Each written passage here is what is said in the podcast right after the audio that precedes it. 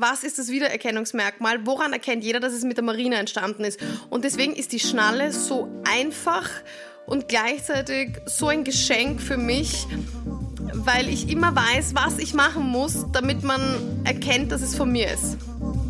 Podcast, der Mode-Podcast. Der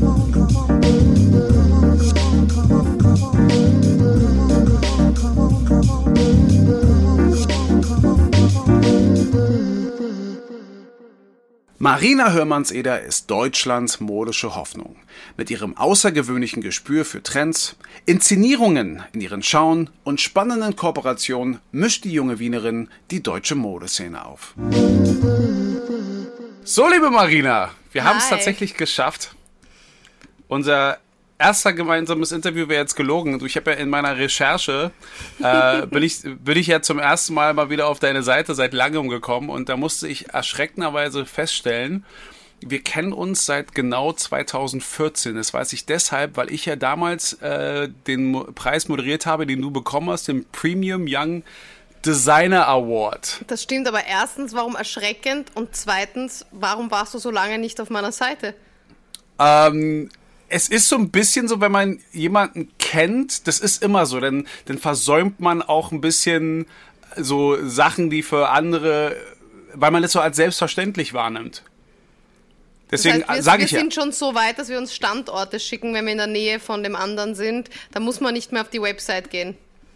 Ja, also ich, ich, ja, tatsächlich das. Aber es ist halt wirklich schon sechs Jahre dann her, also fast sechs Jahre. Wie gut, dass man es uns so nicht ansieht, nicht? Nee, überhaupt nicht. Aber ich meine, rückblickend ist ja wirklich sehr viel passiert und ähm, damit habe ich auch gleich ja schon mal zu Beginn vom Podcast ja auch mal äh, preisgegeben, woher wir uns halt kennen. Wie gesagt, diesen Award habe ich damals moderiert, da haben wir uns kennengelernt und äh, fand ich auch damals mega toll, weil ähm, du ja auch nicht auf dem, äh, auf den, weder auf den Kopf noch auf den Mund gefallen äh, bist. Und das fand ich damals schon sehr, sehr beeindruckend. Und dann, auch in der Vorbereitung, äh, habe ich dann auch noch, die, bin ich auf diesen Artikel dann gekommen. Der ist vom 5.7. Äh, Juli 2019 in der Berliner Morgenpost und da steht, Designerin Marina, äh, Marina Hörmannseder ist ein Phänomen. Und drunter, die Designerin Marina Hörmannseder ist das Aushängeschild, das die Berliner Fashion Week, äh, Wing, äh, Week dringend braucht. Hast du selbst nicht gelesen, ne? Doch, ich kenne den. Ich mag den Artikel wahnsinnig gern. Das war im Sommer. Ähm, war auch tatsächlich so ein, das ist einer der Artikel, die ich mir dann irgendwie ausschneide und an die Wand hänge im Büro, weil Hörmannseder ist ein Phänomen, ist schon eine Headline, kann man schon mal machen. Ja, aber äh, jetzt kommen wir aber mal zu den harten Sachen. Jetzt ist es äh, 2020, der 6. April. Da gibt es andere Phänomene als mich, das stimmt. Nenne ich das, nein, du bleibst ja nach wie vor ein Phänomen, aber ähm, ich bin ja auch froh, dass du dir die Zeit genommen hast, als wirklich auch Teil dieses, äh, dieses Podcasts zu sein. Ähm, ich wollte dich ja schon da, dazu äh, einladen, noch bevor jetzt die Corona-Krise aufkam, aber wie sehr ist dir denn aktuell denn überhaupt nach Mode in dieser Zeit? Mehr denn je oder denn überhaupt nicht? Naja, das ist so die Frage, ob privat oder beruflich. Also privat, glaube ich, bin ich so wie die meisten momentan. Ähm, Karl Lagerfeld hat einmal gesagt, man hat die Kontrolle über sein Leben verloren, wenn man Jogginghosen trägt. Und das ist heute halt gar nicht mehr so, weil Jogginghosen sind das neue Schwarz. Jeder hat Jogginghosen an und es ist absolut salonfähig, draußen mit Jogginghosen rumzugehen, weil das einfach, der, das ist halt einfach der Business-Look, weil Homeoffice ist halt nun mal Business. Das heißt, privat bin ich eher nicht unbedingt als Fashionista unterwegs und ich merke das auch bei mir, also gerade jetzt, wo die Events nicht stattfinden und einfach viel weniger los ist, dass ich mich halt selber auch viel weniger rausputze. Da muss ich mich jetzt ein bisschen selber am Riemen reißen und dann auch einfach mal fürs Abendessen zu Hause ein bisschen in Schale werfen. Ich glaube, das wird mir ganz gut tun. Aber beruflich äh, steht mir der Kopf immer nach Mode. Muss ich. Also Mode ist mein Beruf und das äh, jeden Tag. 24 Stunden am Tag wahrscheinlich. Also ich höre nicht auf zu recherchieren, ich höre nicht auf, ähm, Trends zu suchen, mich zu informieren, zu lesen, Bilder zu suchen, weil es wird eine Zeit nach Corona geben und in der Zeit nach Corona findet die Fashion Week jetzt statt oder nicht. Darum geht es gar nicht, sondern Mode wird weiterhin mein Beruf sein und auch nach Corona möchte ich die Welt erfreuen mit cooler Mode und darf jetzt bloß nicht den den Drive verlieren und die Inspiration und die ist ja momentan mehr denn je digital vorhanden. Na, bevor wir zu den, bevor wir also zu den Trends kommen, die da noch kommen. Also da habe ich, eigentlich hätte ich auch schon anfangen müssen, mir so zwei, drei Notizen zu machen. Denn ähm, für Leute, die dich ja nicht kennen, ähm, wissen ja gar nicht genau, was für einen Werdegang du hattest. Also du hattest ja, also mit dem Quernschick aus dem BWL-Studium, das muss man irgendwie auch festhalten an dieser Stelle, BWL wohlgemerkt, äh, zum renommierten Central St. Martin's College in London. Das soll sehr angesagt sein. Ich äh, war bis jetzt, ich weiß nicht, ob da ein Pré-à-Manger um die Ecke ist. Das würde mich wahrscheinlich dann da in die Ecke gebracht haben. Auf jeden äh, Fall. Aber dann bist du auch auf die Berliner S-Mod Akademie und das ist ja tatsächlich ein sehr ungewöhnlicher Gang. Also wir hatten ja auch schon mal ähm, Stefan Siegel hier bei uns, der eigentlich auch mehr aus der Wirtschaft zur Mode gekommen ist, aber macht ja immer noch so mehr was in dem im Business-Kontext bei Not Just a Label. Aber ähm, wenn man das wie du jetzt gemacht hat, von BWL zur Mode, kannst du uns vielleicht mal schildern oder jetzt mal sagen, wo sind die Vor- und Nachteile, wenn man so einen Übergang hat? Ich könnte was dazu sagen, aber in deinen eigenen Worten. Also warum äh, war der Weg überhaupt so? Ich wollte eigentlich äh, sofort Wirtschaft machen. Ich wollte schon mit 14 so ein Wirtschaftskolleg machen. Und als ich dann Matura hatte, habe ich mich dann irgendwie dazu entschlossen, dass ich Schauspiel studiere. Dann habe ich halt ein Jahr Schauspiel gemacht. Musste natürlich unbedingt sein. Und das höre ich zum ersten Mal übrigens, das mit dem Schauspiel. Ja, ich habe ein Jahr Schauspiel äh, studiert am, am Konservatorium in Wien. Und ähm, da hat man mir aber dann im Bewegungslehrekurs gesagt, ich könnte mich nicht bewegen und ich habe das irgendwie nicht gerafft, dieses mir einen Scheinwerfer auf dem Bauch vorzustellen und Dinge an die Wand zu malen. Und äh, die Bewegungen, die dabei rausgekommen sind, waren wohl nicht so glorreich. Deswegen habe ich gesagt, okay, Abbruch. Ich möchte jetzt Mode machen. Und da hat mein Vater gesagt, nein, also du wirst sicher nicht von Schauspiel zur Mode. Ähm, du wirst jetzt mal was Gescheites lernen und machst den ersten Abschnitt Wirtschaft und dann können wir weiterreden, dann äh, unterstütze ich dich. Dann kannst du quasi machen, was du willst. Habe ich relativ schnell gemacht, diesen ersten Abschnitt, also den Bachelor, und habe dann eigentlich aus freien Stücken zu meinem Vater gesagt, okay, das war jetzt eigentlich so ganz okay, war jetzt nicht so schwer. Ähm, ich möchte meinen Master fertig machen, also meinen Magister. Und der Deal Nummer zwei war dann, dass ich gesagt habe, ich mache meinen Magister, meinen Master. Aber der Deal war, dass ich ein Auslandssemester auf Hawaii mache. Und da hat er dann eingeschlagen und äh, habe also dann meinen Master fertig gemacht und bin danach, nachdem ich immer die ganzen Sommerferien verbracht habe in, in London auf Central St. Martins und die ganzen Vorbereitungskurse gemacht habe, bin ich dann eigentlich nach meiner Diplomarbeit sofort nach Berlin gezogen und äh, habe dann auf der S-Mod studiert. Ja, aber siehst du, das und mit jetzt, dem Scha Und vor allem, Patrice, jetzt tut mein Vater so, als ob es immer seine Idee gewesen wäre, dass ich Modedesign studiere. Jetzt war ja, das, das ganz klar. War nur die ja, Vorbereitung, so weil er wusste, dass ich so gut sein werde, ja? Ja, aber so sind Eltern. Aber ich muss tatsächlich sagen, dieser Faktor, dass du noch Schauspielerei vorher versucht hast, äh, weil ich habe dich ja so kennengelernt und das ist auch das, was ich dann immer gerne den Leuten auch irgendwie so erkläre, was dich auch, glaube ich, so außergewöhnlich macht, gerade im Modekontext. Ich habe es ja so verstanden, dass das BWL-Studium quasi das Muss war von deinen Eltern. Das hast du jetzt auch gerade erläutert. Aber ich finde, nach der Schauspielgeschichte äh, stellt es die Geschichte schon ein bisschen anders dar, dass deine Eltern offensichtlich schon sehr, sehr früh auch sehr offen äh, diesbezüglich waren, was das Kreative angeht.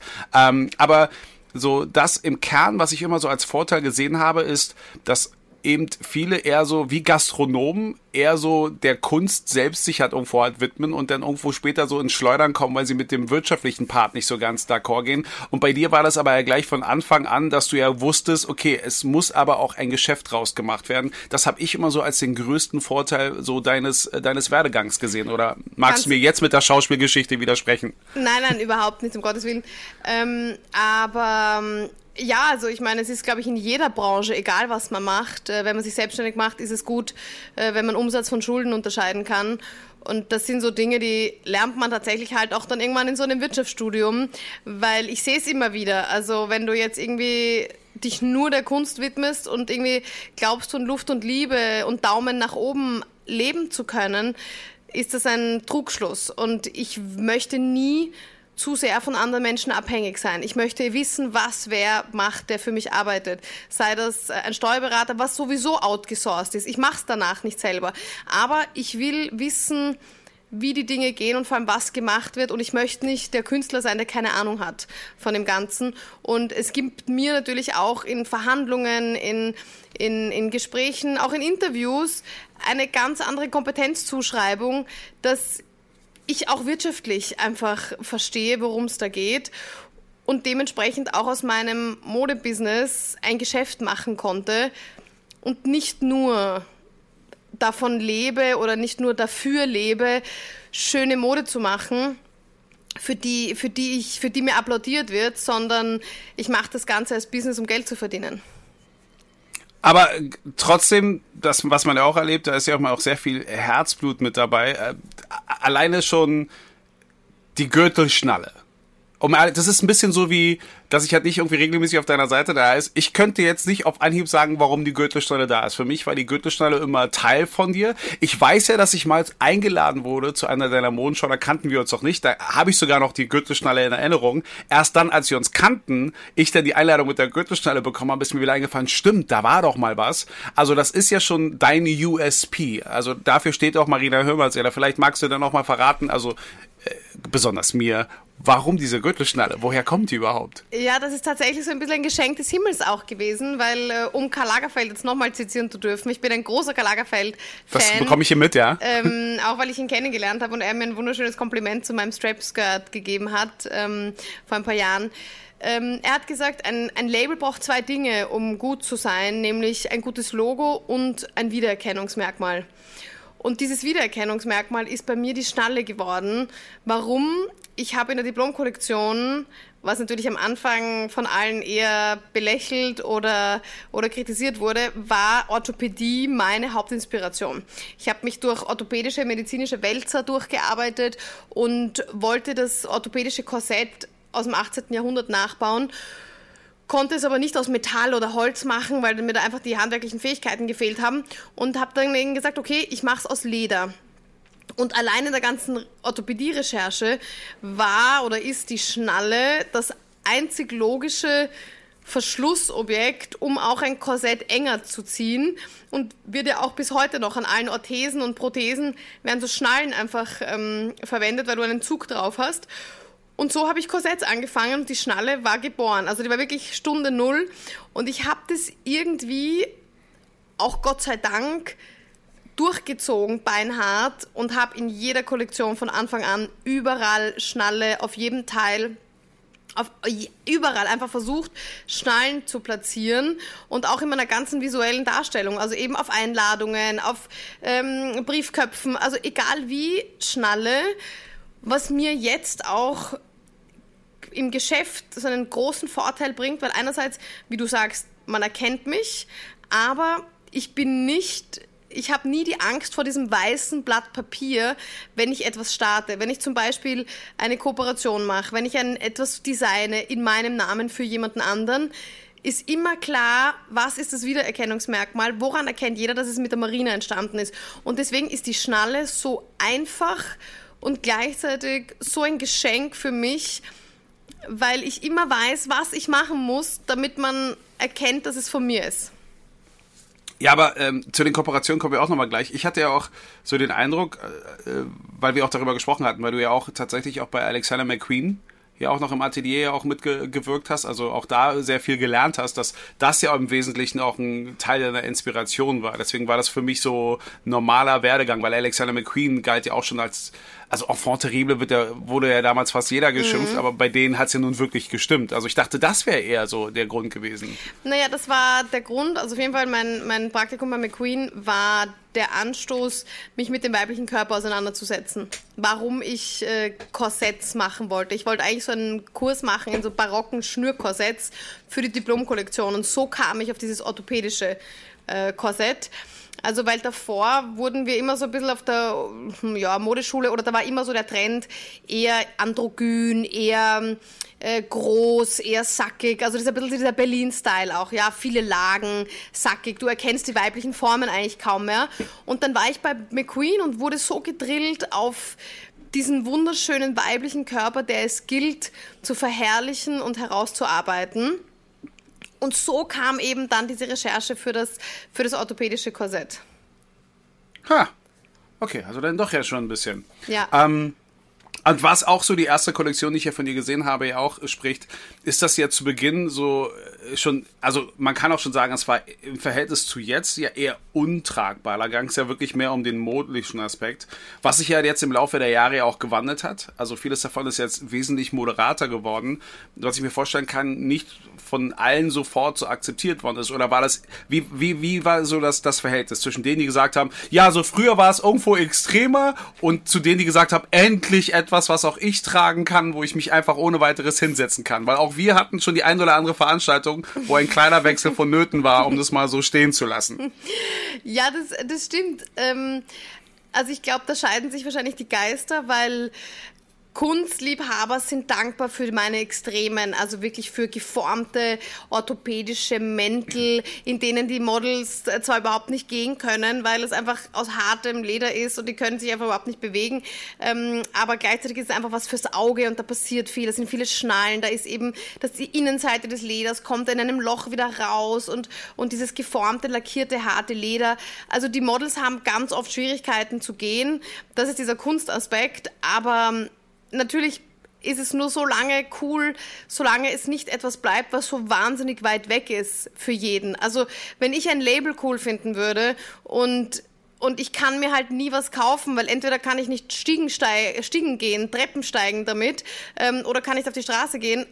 Dann irgendwann ist es eine gewisse Frustration, wenn ich nie was davon tragen kann.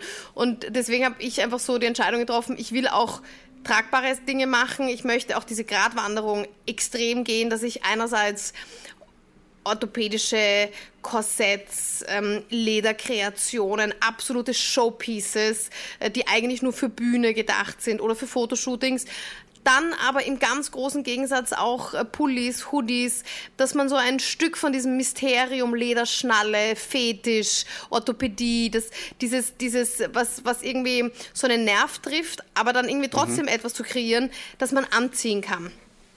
Und auch die Kleidung quasi eigentlich tragbar oder normal, die ich auf dem Runway zeige, die ist trotzdem immer speziell. Also ich weigere mich gegen sogenannte Füllerlooks. Füllerlooks ist ein Look, der ist hat nicht viel Aussage, der ist trivial, austauschbar. Das ist einfach so, okay, das ist damit das Model jetzt noch einen zweiten Look anzieht und ein bisschen Zeit vergeht für die Show. Jeder Look hat enormen Anspruch, auch wenn es ein eng anliegendes Kleid ist, ein langes Kleid, dann ist das ein Schlitz bis zum Bauchnabel und da sind überall Schnallen drauf. Dann ist es eine Paillette, die nur so funkelt. Dann ist es ein Rückenausschnitt. Dann sind das Puffärmel, die speziell sind. Es darf nie trivial sein. Okay, aber trotzdem, es hat sich schon einiges getan. Es hat sich einiges getan. Also meine erste Kollektion, die war 100% aus Leder. Äh, also da wirklich alles nur aus, äh, aus Leder und, äh, und geformt und, und stark und straff ähm, und Showpieces. Und natürlich sind die Showpieces jetzt auch mit coolen Mänteln oder mal einer schönen Hose ähm, zum Kombinieren.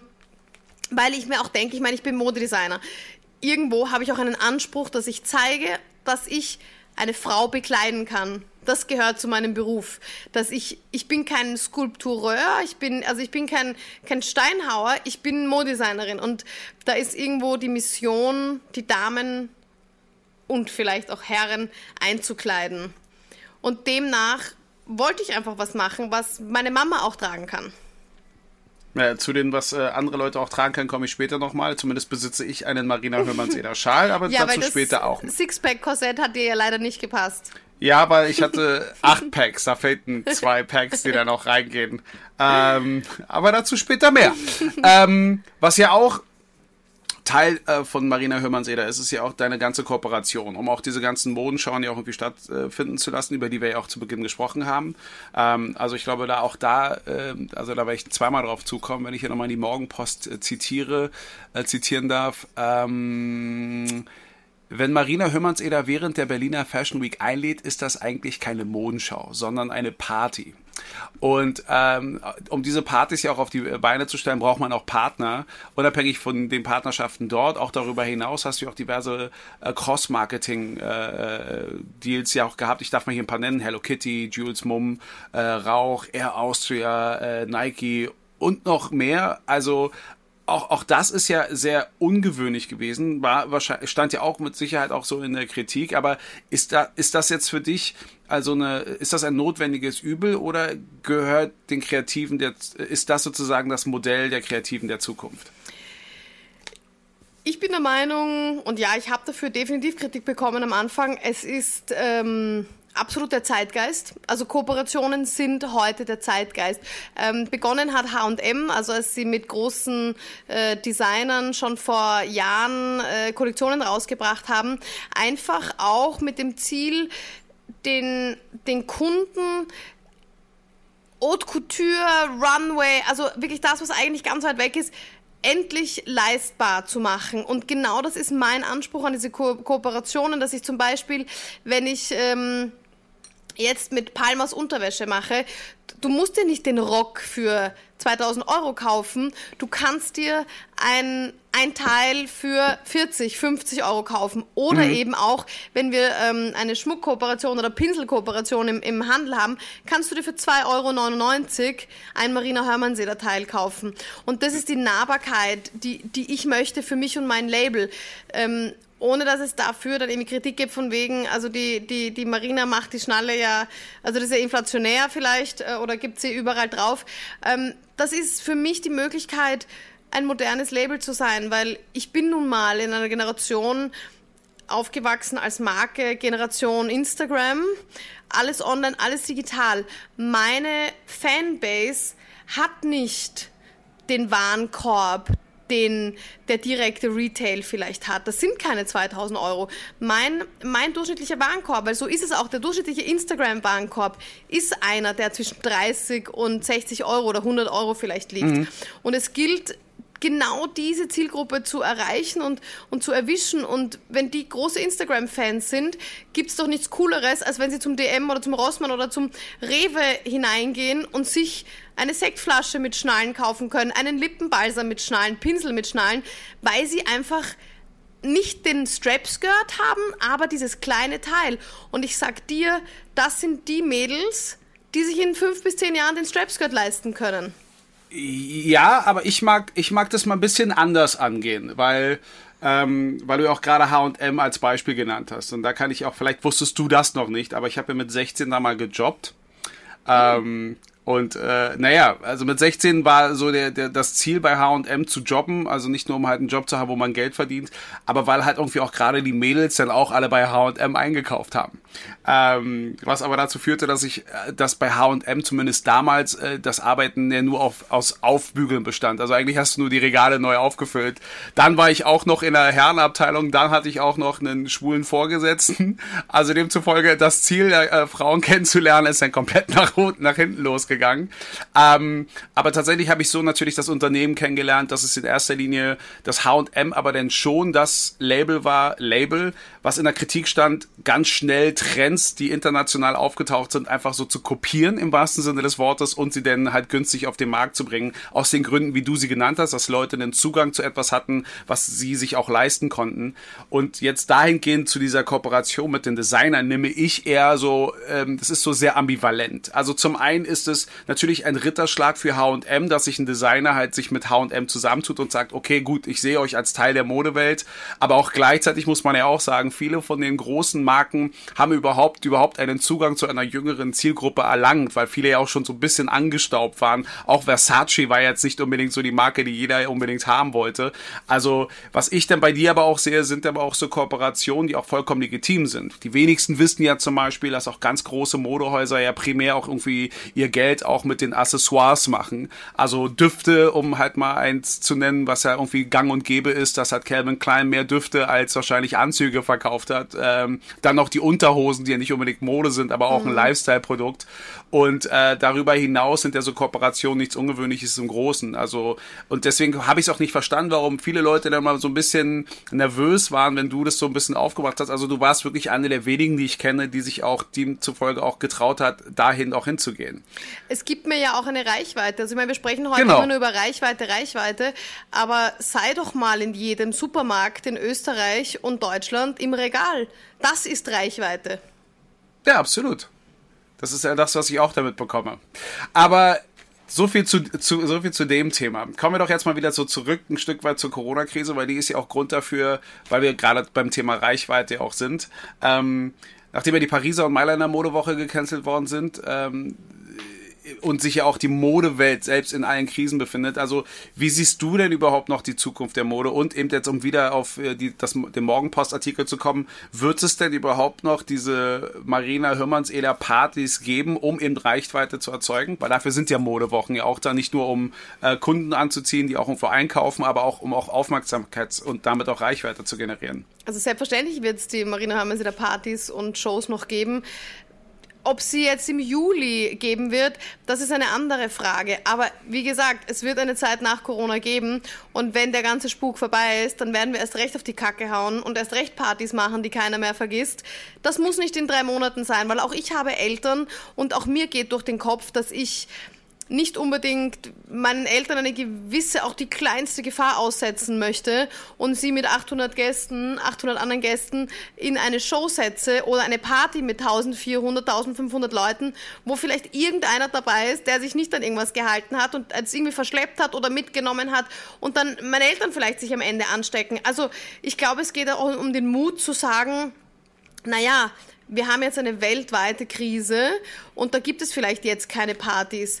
Also A, werden wir es alle überleben, dass es keine Riesenpartys gibt eine Zeit lang und B, werden wir danach noch viel größer, noch viel lustiger, cooler, mit noch viel mehr Action zurückkommen und, und dann feiern wir eben doppelt und dann gilt es, die Zeit jetzt zu nutzen, Kraft zu sammeln, Energien zu tanken und neue Ideen zu haben, wie wir es dann machen können. Und in der Übergangszeit müssen wir einfach auch auf, auf Digitalität, Digitalität, ist das ein Wort? Nee, aber das haben wir gerade erfunden. Das haben Fashion. wir erfunden. Digitalität. We create. We create. create. Großartig. Digitalität. Ähm, dass wir einfach sagen, wir haben digitale Ideen. Also ich, ich gehe davon aus, dass die Leute, die meine, meine Follower, meine Reichweite, die, die mich sehen, die werden mich sehen, auch wenn ich digital etwas bringe. Also ja. natürlich ist es, und, und ganz ehrlich, die, denen es nur geht, um auf eine Party zu gehen, um sich kostenlos zu betrinken, na bitte, die sollen woanders hingehen im Juli oder sollen sich zu Hause besaufen, weil wenn sie sich meine Kollektion nicht anschauen online, dann haben sie es eh nicht verdient, überhaupt zur nächsten Party zu kommen. Also ich vertraue, dass meine Crowd wird es auch online verfolgen und digital anschauen, weil ich ganz genau weiß, dass meine Kollektionen es wert sind, gesehen zu werden. Deswegen habe ich keine Angst, wenn es da jetzt keinen großen Rummel gibt. Und warum nicht jetzt einfach sagen, okay, der Juli ist halt einfach Arsch. Naja, dann kommen wir halt ein paar Monate später. Ja, aber es gibt ja schon einige Indikatoren, Stand jetzt, 6. April 2020, dass das Ganze mit Corona uns ja noch mindestens bis 21 hat begleiten wird, also bis ein Impfstoff entwickelt ist. Das heißt also, es könnte jetzt nicht nur jetzt die nächste Saison, sondern auch die darauffolgende in der Form beeinträchtigt werden. Ja, dann machen wir eine riesengroße Party im Juli. Also Angst ist kein guter Wegbegleiter und wir werden immer Lösungen finden. Da mache ich mir eigentlich überhaupt keine Sorgen. Also genau, über die will ich ja gerade mit dir reden. Also hast du schon mal, also könntest du dir vorstellen? Ich meine, Armani hat ja auch dann kurzerhand das ganze Ding dann einfach nur noch per Video dann übertragen und so. Würdest du das kategorisch ablehnen oder? Nein, überhaupt nicht. Also vielleicht machen wir einfach eine Show, die auf Video aufgezeichnet wird mit einem Model und die schaut man sich dann eben äh, online an über Instagram. Mir mir gehen auch immer Dinge durch den Kopf. Ähm, ich finde, es gehört trotzdem, was wichtig wäre, wäre ein Rahmen, ein Rahmen Rahmen, der geboten wird. So wie ähm, die Berlin Fashion Week hat ja den Kalender, den Schaumkalender. Das ist ein gewisser Rahmen, wo man weiß, wann sieht man welche Kollektion, was hat man von wem wann zu erwarten. Ich persönlich würde von den ähm, Organisatoren, die machen, also von der Fashion Week selber, ähm, diesen Rahmen weiterhin erwarten. Und das kann genauso ein Kalender sein, in dem drin steht, Montag 10 Uhr verschickt äh, das und das Label, eine Pressemitteilung, Montag 12 Uhr zeigt das und das Label auf Instagram Live, äh, am Dienstag 16 Uhr äh, ist das und das und am Donnerstag um 20 Uhr macht Marina über eine App äh, eine riesengroße Hausparty und zeigt ihre Kollektion oder äh, beklebt die Wände von irgendeiner ähm, Schule mit, äh, mit riesengroßen Plakaten mit dem neuen Lookbook. Also dieser Rahmen, den möchte ich eigentlich schon, den würde ich gern erwarten, damit einfach alle wissen, auch die Influencer, die Multiplikatoren, die Meinungsmacher, die sind ja, die brauchen wir ja, die, die normal in der ersten Reihe sitzen. Ich finde, die gehören mit ins Boot geholt und informiert, wann gilt es, was zu verbreiten. Und, und dann werde ich mir so ein bisschen Gedanken machen. Also ich denke jetzt schon drüber nach. Macht man ein Lookbook? Macht man vielleicht auch einmal eine kleinere Kollektion? Gehe ich wieder zurück zu meinen Wurzeln? Mache ich wieder etwas? Weil meine erste Kollektion, also wenn ich jetzt Kollektionen auf der Fashion Week zeige, dann ist Minimum 30 Looks, ja, 30 Looks, riesengroße mhm. Show und was, 2000 Pflanzen als Deko und wir machen also immer Tamtam. -Tam. Jetzt habe ich mir überlegt, ich meine, wo, wie bin ich dahin gekommen? Also die erste Kollektion, die Lady Gaga bestellt hat, das war eine sechsteilige Diplomkollektion, die ich zu Hause in meinen vier Wänden hier zusammengeschustert habe, ohne Hilfe von irgendwem. Und da haben wir ein Shooting gemacht in der Wohnung von einem Freund von mir. Eine Freundin von mir hat gemodelt, Budget gleich null, ja. Und mit diesem ersten Lookbook und diese erste Kollektion, die, die mit wenig Budget, aber ganz viel Fleiß und irgendwie Mut entstanden ist, hat, ist das alles ins, ins Rollen gekommen und diese Kollektion wird noch immer, die Bilder werden noch immer abgedruckt. Also es ist vielleicht so ein bisschen ein Zurück zum Ursprung, dann brauche ich nicht diese riesengroßen Hallen gefüllt und die Popcornmaschine und die Slushy-Eismaschine und das und also was wir da immer irgendwie hinstellen. Das, Ries, das, das, das Mini-Riesenrad. Das, das Mini-Riesenrad. Zum Beispiel das Mini-Riesenrad. Also wir hauen ja wirklich immer ordentlich auf den Putz. Ähm, ja. das, vielleicht ist das so einfach ein Zurück zum Ursprung und ähm, zum Handwerk und vielleicht machen wir eine kleinere Kollektion und dafür noch viel detailreicher und wieder, wieder visueller, dass man sich damit beschäftigt, was ist die Inspiration, was die Geschichte. Und gleichzeitig könnte ich mir aber auch vorstellen, dass wir ganz einen modernen Ansatz machen, dass man irgendwie mit ähm, so Virtual Reality Brillen, die verschickt werden, kann man durch den Showroom gehen, kann sich die Kollektion anschauen, kann vielleicht diese Show erleben. Ähm, oder ich weiß es nicht, oder wir machen vielleicht doch eine Veranstaltung und jeder bekommt einen Schutzanzug angezogen. Ähm, oder man macht es irgendwie, projiziert das irgendwo hin. Ähm, also ich glaube, die Möglichkeiten sind unzählig und und jetzt sind wir Kreativen gefragt, vor allem auch die Kreativen in der, in der digitalen Industrie, ähm, äh, kreative Agenturen und, und, und äh, einfach Schaffende, ähm, da coole Ansätze zu schaffen, dass es nicht mehr Corona-Krise, Corona-Krise, sondern vielleicht ist es einfach die, die große Corona-Chance, einfach mal was anderes zu zeigen, damit vielleicht dann auch wieder die Wertschätzung viel größer ist und dann nicht alle nur noch sagen, äh, die Berlin Fashion Week, bäh, äh, die ist am Sterben und die Berlin Fashion Week ist eh so blöd und eh so klein und eh nicht genug und irrelevant und Ding. Naja, dann brauchen jetzt nicht alle weinen, wenn sie nicht stattfindet. Ja, aber vorbei, ähm, mal so als kleine Anmerkung. Ich meine, in der Vergangenheit hat, hat es ja auch eine ganz gute Partnerschaft ja auch mit Samsung. Also ich glaube, das wäre doch auch mal so eine Möglichkeit, mal auf einer ganz anderen Ebene zusammenzuarbeiten, gerade wenn es halt um Darstellung, Displays und ganz genau. Äh, also da, virtuelle. Da sehe ich auf jeden Fall auch Partner wieder. Also das ist auf jeden Fall etwas, äh, das man gut mit Partnern lösen kann, wie man das Ganze macht. Und ich glaube, da muss man wie gesagt einfach nur kreativ sein. Also ähm, ich habe ja auch Autopartner, Hyundai ist ja auch mein großer Autopartner. Und ich meine die haben immer einen, einen gebrandeten Hyundai dann äh, in, in Szene gesetzt im, im Zelt. Naja, vielleicht hat man, sitzt, setzt man die Virtual Reality Brille auf und dann steigt man virtuell in ein Auto ein und wird zur Showlocation gebracht. Also, das, ich finde, die Ausrede wird nicht funktionieren. Naja, es ist Corona und, wir und es geht ja nicht und wir haben ja nicht und, und mh, mm, man muss irgendwie und, und jetzt müssen wir am Ball bleiben und ich glaube, jetzt können halt viele äh, Brands, Labels, die, wo das bis jetzt funktioniert hat, können nicht mehr sagen, hm, ja, aber das ganze Digitale, das ist nicht unseres, weil wir sind im Handel, unsere Kunden sind so und so, ja, aber eure Kunden werden jedes Jahr ein Jahr älter und dürfen vielleicht gar nicht mal mehr außer Haus gehen nächstes Jahr. Ähm, deswegen muss man die nächsten, man muss die jetzige Generation bespielen und die kriegst du halt nur, wenn du mit der Zeit gegangen bist und, und digitale Ansätze fährst. Ja. Ich merke schon, da ist sehr viel, da steckt sehr viel Leidenschaft dahinter.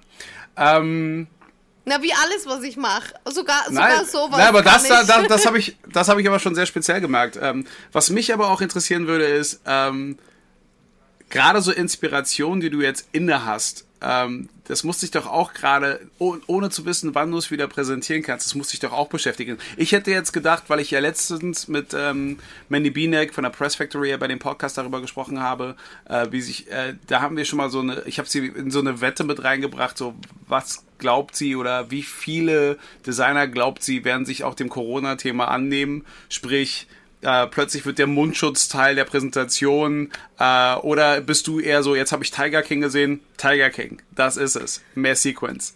Also ich muss ganz ehrlich sagen, Joe Exotic ist definitiv meine Muse für die nächste Kollektion. ich hab's mir, ich hab's mir schon, also dieses pinke Hemd, wo die drei äh, geheiratet haben, muss ich irgendwie verbraten. Das muss irgendwie in die Kollektion. Also Tiger King war tatsächlich für mich äh, eine viel größere Inspiration als die Mundschutzmasken. Mundschutzmasken, muss ich ehrlich gestehen, habe ich auch schon dran gedacht und da haben wir auch schon ein paar Muster jetzt genäht. Aber weißt du, was mich abturnt? Alle machen jetzt Mundschutzmasken.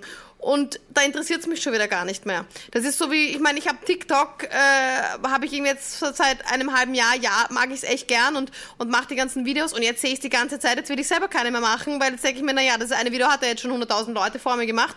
Ähm, also deswegen aber es wird Teil jetzt der Gesellschaft. Also offensichtlich wird auch der Mundschutz, also es wird ja darüber debattiert, ob er nicht jetzt Bestandteil des Tages ist und auch obwohl es ja jede Menge Schals gibt, hast du ja auch Schals gemacht. Na hoffentlich, du. Ich meine, wir werden auch sicher Masken machen, weil natürlich, weil unsere Fans das auch verlangen. Also die haben schon gefragt, wenn, dann würden sie gern, wenn die Maskenpflicht so wie in Österreich im Supermarkt jetzt kommt, dann wollen sie eine Hermann Seder Maske tragen. Na, ich meine, be my guest, ja, ist doch super. Ähm, aber wie gesagt, äh, man muss es natürlich auch ernst nehmen und irgendwie ein ernstes Thema. Also ich, ich, was, ich würde jetzt nicht unbedingt aus den Masken ein, ein Business versuchen zu machen, sondern wenn irgendwie schauen, dass wir die irgendwie äh, auch für einen guten Zweck mal, mal machen, wenn wir schon die technischen Möglichkeiten einfach haben als, äh, als Marke. Und das mit den Inspirationen Corona, also einerseits, wenn ich jetzt irgendwie auf jedem Laufsteg die Masken sehen würde, irgendwann kann man es auch nicht mehr sehen. Aber ich, ich, ich schließe auch nicht aus, dass die Masken bei uns zur Gesellschaft dazugehören werden. Also das, so wie jetzt in Asien ist es ganz normal, dass man auf der Straße Corona oder nicht Corona mit Masken rumgeht. Und ich muss ja ehrlich sagen, ich bin Moment, Moment, warte, warte, warte. Gab es nicht sogar mal Marina Hümmerns in der Taschentücher? Es gab auch schon mal Marina Hermes in der Taschentücher. Also von daher wäre das ja nichts Ungewöhnliches. Absolut, absolut. Also ich meine, äh, im Trend, wir hatten Taschentücher und Küchenrollen. Eigentlich müsste ich jetzt auf den Trend aufspringen oh. und Klopapier machen. also eigentlich Siehste? müsste es jetzt goldenes, äh, noch exklusiveres Marina Hermes in der Klopapier äh, geben. Habe ich tatsächlich auch schon dran gedacht letzte Woche. Das war ganz witzig. Ähm, Heidi Klum hat ja auch, ihre allererste Werbung war für Klopapier. Ähm, deswegen habe ich mir gedacht, also auf der größten Scheiße wachsen die schönsten Blumen. Ne? Warum auch nicht? Und ähm, und was ich noch dazu sagen wollte mit dem mit diesen Masken äh, draußen auch. Ich meine, ich bin ein Menschenfreund, ja, und ich bin äh, offen und, und outgoing. Ich glaube, das merkt man ja. Aber eine, eine Sache, die mich gar nicht mal so stören würde, also es gibt zwei Aspekte, die ich, die sich für mich ändern werden. Erstens Luxus wird ganz anders wahrgenommen. Also heute und jetzt ist ein Luxusgut gar nicht, also ist nicht mehr die gleiche Definition wie vor acht Wochen, weil der wirkliche Luxus wird hoffentlich oder glaube ich wird gesellschaftlich sein ähm, eine gute Nachbarschaft und, und soziale Kontakte, weil wenn wir jetzt mal merken, dass wir es nicht haben, weil momentan, was bringt dir die teuerste Uhr, das, äh, die teuerste Karre, das sind alles äh, Dinge, auch natürlich Designermode ist etwas, was mhm. bringt sie mir jetzt? Ja? Ich bin zu Hause, ich habe einen Jogger, I don't care, ja. Ähm, das wird wieder alles zurückkommen und das ist auch gut so. Aber ich glaube, die Wertigkeit wird irgendwo eine, eine andere sein. Und der nächste Punkt, der sich vielleicht ändert, und das würde ich gar nicht mal so schlecht finden, auch wenn man es nicht laut sagen darf, aber ich sage es jetzt laut, ähm, was mich nicht so stören würde, ist, wenn nicht alle Menschen, die man gerade kennengelernt hat, die eigentlich ja fremde Menschen für dich sind, wenn man sie alle umarmt und küsst und abbustelt und Hände gibt. Wir machen das doch wie in Japan, dass wir einfach die Hände verschränken vor dem Körper und uns höflich mit einem gewissen Abstand Hallo sagen und das einfach ein, eine Unhöflichkeit ist, zu nah zu kommen. Ich finde, ah. es ist absolut richtig. Ja. Sorry, ich wusste das. Ah, ich habe nicht mehr damit gerechnet, dass das kommt. Ich dachte ja vielleicht, wir kommen jetzt irgendwie zu den zwei letzten Themen. Das kann ich jetzt schon mal mit Ankündigung machen. War natürlich auch ein ganz wichtiges Thema hier ähm, von Modcast. Auch einer der wesentlichen Antriebsfedern, warum jetzt auch trotz der Krise wir uns gedacht haben, wir müssen es jetzt weiterführen. Also gar nicht mal die Tatsache, dass die Leute sonst nichts zu tun haben, aber wir haben ja schon vor der Krise auch über Nachhaltigkeit gesprochen und auch dich spreche ich dann darauf an. Auch mit Mandy haben wir äh, von der Press Factory letzte Woche drüber gesprochen. Ähm, und sie ist da fest Meinung, also dass hat definitiv Nachhaltigkeit jetzt auch mehr ein Thema wird. Ich meine, auch im Kontext von, von Luxus, früher wurde ja immer auch einiges belächelt, wenn es ein bisschen mehr gekostet hat, aber letzten Endes ist das ja vielleicht etwas, was mehr Bestand hat, wenn es halt wirklich mehr so seinen praktischen Wert als seinen darstellenden Wert irgendwo auch hat. Ähm, oder ich meine, Nachhaltigkeit gibt es in so vielen Bereichen. Etwas, worüber du jetzt auch mal nachgedacht hast? Ähm, ja, total. Also meine, meine, Nachhalt, meine, meine Nachhaltigkeitsader hatte begonnen, wo ich im September meinen Selbstversuch gemacht habe, so auf Instagram, Marina Sustainable September, da war ich wirklich einen Monat lang vegan, auf Plastik fasten, ähm, kein Palmöl, nur Fahrradfahren. Also ich war wirklich, ich habe es halt hardcore durchgezogen und habe gemerkt, wie viele Möglichkeiten es eigentlich gibt und wie, wie cool Nachhaltigkeit auch sein kann. Also mit unserem kleinen äh, Beitrag und habe da so ein bisschen gemerkt, es geht nicht darum, dass alle es perfekt machen. Ähm, es geht auch nicht darum, dass ein paar Leute es perfekt machen. Es geht darum, dass alle es so ein bisschen, alle so imperfekt eigentlich machen. Jeder kann seinen Beitrag dazu beitragen und ähm, nachhaltig, nicht nachhaltige Dinge werden auch immer Spaß machen. Ja, ich werde auch Süßigkeiten gerne kaufen, äh, die M&M's, die im Plastik eingepackt sind, einfach weil es mir Spaß macht. Aber ich werde mir trotzdem dann weiterhin Gedanken machen, dass ich ähm, nur einmal die Woche Fleisch esse, diesen sogenannten Sonntagsbraten. Dass wir, wir hatten zum Beispiel jetzt auf der Fashion Week total nachhaltig. Wir hatten einen einen äh, Strap Skirt aus Ananasleder, also der war komplett vegan und komplett aus Ananas äh, gewonnen. Aus Ananasleder, okay, das erläutert mal nochmal. Wie wie wie macht man Ananasleder? Ähm, also also aus, wenn, wenn Ananas geerntet wird für die Ernährungsindustrie, ähm, werden diese Blätter, die man immer sieht, oben, aber die sind auch unten rundherum um die Ananasfrucht, werden weggerissen und sind ein Abfallprodukt. Und die werden gesammelt, werden geschreddert mit ähm, biologisch abbaubarem Bindematerial, so ein Gummiart, so ein Gummikleber, ähm, zusammengeschweißt, zusammengebracht und das wird gegerbt und es entsteht ein Leder. Das ist nicht ganz genau gleich wie unseres Leder, aber es ist irgendwie äh, 2, 93 Prozent äh, äh, ähm, kompostierbar, es ist vegan und, und du kannst es halt genau wie Leder verwenden. Und so haben wir einen äh, Strap Skirt gemacht aus diesem Ananasleder und haben das Model auf den Laufsteg geschickt, äh, natürlich barfuß, weil die Schuhe, die wir hatten, waren mit Leder. Das wäre dann irgendwie Hypocrite gewesen, wollte ich nicht. Mhm. Und haben mir dann also so ein ähm, Demonstrationsschild in die Hand äh, gedrückt, wo drauf steht, My skirt is made out of pineapples. Ähm, und unsere Goodie Bags waren halt ich möchte nicht sagen hardcore nachhaltig, aber hatten sehr viel nachhaltigen Aspekt. Also äh, da waren äh, das Papier der Goodiebags war aus 100% landwirtschaftlichem Abfall. Wir haben zum Beispiel Mehrwegstrohhalme, natürlich mit unserem Logo drauf, äh, drinnen gehabt. Wir hatten vegane Süßigkeiten. Wir hatten also irgendwie Baumwolltücher, Wachstücher, also alles mögliche Nachhaltige, einfach um zu zeigen, wie cool Nachhaltigkeit sein kann. Und am Ende, wenn man sich damit befasst und wenn ich mich mit etwas befasse, dann steige ich mich gerne noch ein bisschen rein, dann, dann macht es auch Urbock. Also es gibt Dinge, die einfach Spaß machen in der Nachhaltigkeit. Ich fahre jetzt auch ein Elektroauto. Ähm, das hat seine Tücken, ja, definitiv. Ist ein komplettes Elektroauto oder ein Hybrid? Komplett, es ist komplettes äh, Elektroauto. Ähm, ah, da jetzt verstehe ich auch das E hinten dran. Okay, gut. Ich dachte, das ist nur auf Hybrid auch bezogen. Ah, Stock, ah, okay, Stalker. Ähm, na, so Nein, also nur wir, zur so Information. kamen wir ja heute überhaupt zusammen, weil äh, der genau. Patrice mir das Mikrofon, nachdem ich von oben aus dem dritten Stock das Auto im Social Distancing aufgesperrt habe und dann das Mikrofon äh, reingelegt wurde ins Auto, wie so eine Drogenübergabe. Ja. Also so, so kamst du dann äh, zu meinem Auto. Ähm, nein, also ich fahre Elektro äh, und, das, und mir gefällt das, weil es einfach mein, es ist mein Beitrag, den ich, äh, den ich leiste. Und ja, also Kleinigkeiten, die man machen kann, finde ich einfach wichtig. Und was die Mode angeht, was, was glaubst du, wird da das auch verändern? Also gerade auch nach dieser Krise Na, muss genau. man auch über Aspekte nachdenken, wie auch Mode so nachhaltig ist, dass sie auch so eine Krise überstehen kann. Weil dieser Mechanismus ja auch so das große Bedrohliche auch eigentlich für, für das Business selbst ist. Das ganz genau. Also man wird sehen, wie nachhaltig was war, ja, nach der Krise, we, wen oder was, oder wird es mich noch geben, war, war die Schnalle, war die Idee nachhaltig, das sind alles Dinge, die werden wir, die werden wir sehen, aber, aber auch ich merke jetzt in der Krise, was Nachhaltigkeit angeht, ist, ähm, wir waren mit den Produktionen auch schon wieder weiter weg früher, also natürlich auch im asiatischen Raum. Und was ich jetzt merke, ist, dadurch, dass der Fernverkehr so gestört ist oder so, so limitiert, wird einfach, rücken wir in Deutschland auch wieder näher zusammen. Und dieses äh, äh, Kauf im Ort, fahr nicht fort, be bedeutet, also bekommt wieder Bedeutung jetzt, weil wir wieder mit unseren Produktionsstätten in Berlin zusammenarbeiten, vermehrt.